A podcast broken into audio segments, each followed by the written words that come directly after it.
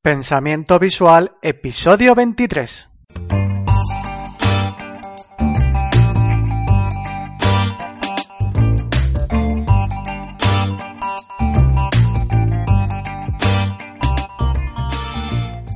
Bienvenido a un nuevo episodio de Pensamiento Visual para profesionales del conocimiento. Juntos mejoraremos nuestro aprendizaje descubriendo nuevas herramientas y técnicas. Trataremos de divulgar nuestros propios contenidos e ideas únicas de un modo más entretenido y eficaz. Y también innovaremos y nos convertiremos en líderes resolutivos que hacen visible y comprensible lo complejo. ¿Te gustan las charlas TED y quieres sacarles el máximo partido? ¿Quieres tener siempre presentes y a mano sus enseñanzas, reflexiones y visiones de nuestro mundo? Pero antes recuerda visitar la web pensamientovisual.es para acceder gratis a la intranet formativa con el ABC del pensamiento visual, así como ver este episodio por escrito, un resumen visual e incluso un breve vídeo explicativo que denomino Visual TED. Hoy te voy a presentar Diseñadores piensen en grande. La charla de Tim Brown reivindica que la profesión de diseño debería jugar un papel más grande y trascendente que la de limitarse a crear objetos pequeños y elegantes. Como CEO de la empresa de innovación y diseño IDEO, Tim Brown presenta un enfoque de diseño que se adentra más profundo que la pura estética que actualmente está tan presente. Él pide un cambio hacia su defendido design thinking o pensamiento de diseño, el cual debería ser de ámbito local, colaborativo y participativo. Durante la charla hace alusiones a los diseñadores del siglo XIX, como referentes en el modo de diseñar a lo grande, reinventando el mundo, como el gran Isambard Kingdom Brunel, que se propuso conseguir para sus pasajeros en tren la experiencia de flotar a través del campo. Para conseguirlo tuvieron que crear las pendientes más planas que jamás se habían hecho, lo que significaba construir viaductos largos a través de valles y también largos túneles. Pero no paró con solo intentar diseñar el mejor viaje en ferrocarril. Imaginó un sistema integrado de transporte en el que sería posible para los pasajeros embarcar en un tren en Londres y desembarcar de un barco en Nueva York. Tim compara estos con los actuales diseñadores de profesión del siglo XXI, con jerseys negros de cuello alto y gafas de diseño, que trabajan en cosas pequeñas y solo centrándose en su estética, imagen y moda. Te dejo a continuación el audio extraído de mi propio vídeo resumen Visual TED. No te pierdas ver este vídeo en la web. Comencemos. Desde antes de la revolución industrial, grandes diseñadores, motivados por resolver los problemas del mundo, se centraban en diseñar grandes soluciones innovadoras. El enfoque que tenían era de observar los sistemas como soluciones globales. Se trataba de crear y explorar nuevas alternativas de un modo divergente.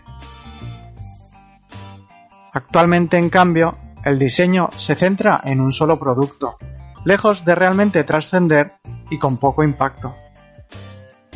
Se busca la mejor elección entre todas las alternativas disponibles de un modo convergente. Estos productos tratan de ser atractivos, de fácil uso y sobre todo muy rentables comercialmente al quedar rápidamente obsoletos tras cada nuevo rediseño. Surge por tanto una nueva profesión de diseño, que solo se centra en la estética de pequeñas cosas. Antes, el diseño servía para evolucionar y solucionar problemas, pero durante el siglo XX y la revolución industrial es algo que poco a poco se ha perdido. Ahora el diseño es sinónimo de imagen y moda, pero sobre todo es una herramienta que sirve para fomentar el consumismo. Por tanto, en lo que al diseño se refiere, hemos pasado de pensar en grande a pensar cada vez en más pequeño. Es tiempo ya de tratar de volver otra vez a pensar cada vez más en grande, ya que los nuevos problemas a los que se enfrenta el mundo realmente lo requieren. Diseñadores, piensen en grande. el design thinking o pensamiento de diseño puede ser una buena herramienta útil para volver a enfocarnos en resolver los problemas reales del mundo. Pero, ¿cuáles son los aspectos claves para lograr esto? El punto de partida tiene que ser sin duda observar la necesidad humana, pero actuando enfocado en la cultura y contexto concreto de cada situación. No se trata de pensar qué construir, tampoco de mejorar la ergonomía de las cosas, como poniendo los botones en los lugares adecuados. Se trata de lograr con el diseño una vida más fácil y trabajar para que la tecnología sea realmente útil.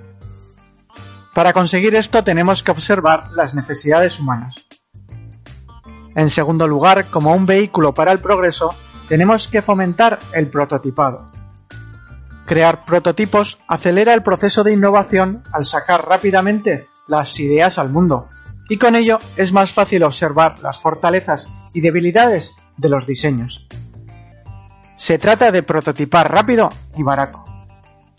Por último, pero no menos importante, saber que el destino del diseño debe ser, gracias a los prototipos, lograr ser efectivos al permitir involucrar a todos. El objetivo del diseño no debe seguir siendo fomentar el consumo. Tenemos que darle al diseño mayor impacto y para ello hay que sacarlo únicamente de la mano de los diseñadores y ponerlo en las manos de todos. Así podremos empezar nuevamente a pensar en grande, respondiendo a las nuevas preguntas y problemas a los que nos enfrentamos ahora. Calentamiento global, educación, sanidad, agua potable. El pensamiento del diseño, o design thinking, en realidad puede cambiar el estado de las cosas. Puede crear nuevas ideas y nuevas innovaciones más allá de los últimos productos de moda. Hay que retomar un enfoque más expansivo del diseño como años atrás. El primer paso para lograrlo, empezar a hacer las preguntas adecuadas. Esto sería todo por el momento. No dudes en contactar conmigo si tienes cualquier duda o sugerencia, quieres compartir tus inquietudes o incluso proponerme nuevos temas a tratar. Y no dejes de suscribirte a la web pensamientovisual.es. Si te ha gustado, ayúdame a difundirlo por las redes sociales. Deja tus valoraciones en iTunes, tus me gustas y comentarios en iBox y te espero en el próximo episodio.